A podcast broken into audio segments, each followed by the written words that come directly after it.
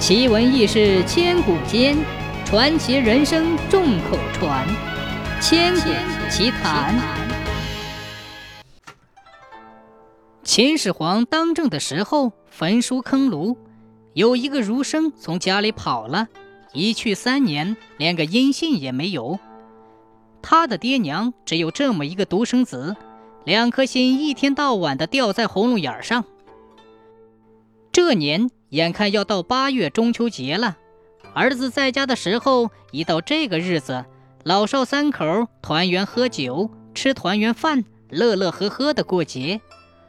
如今儿子不在家，还不知道是死是活，老两口没心思操办，猪羊没宰，鸡鸭没杀，告诉厨师随便到市上买点东西，凑合着过个节吧。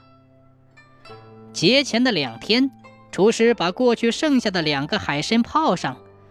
过节那天一早，到市上买了一斤猪肉，一只白条鸡，回来动手做了几个家常便饭。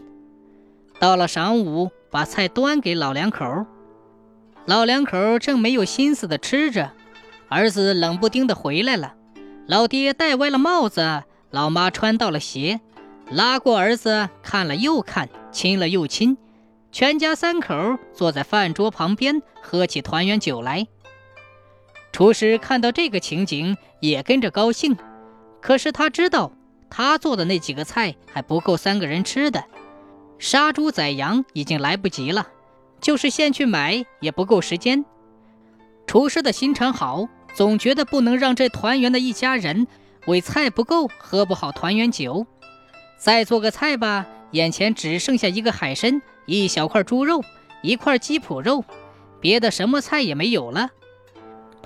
厨师想了一阵，干脆把剩下的三样东西一勺烩，足够一个菜了。想到做到，动手改刀，然后掂起马勺，三炒两煎，加上佐料，出了勺，端了上去。老两口从来没见过海参、猪肉、鸡肉合到一块的菜，一吃味道真好。就问厨师：“这个菜叫什么名儿？”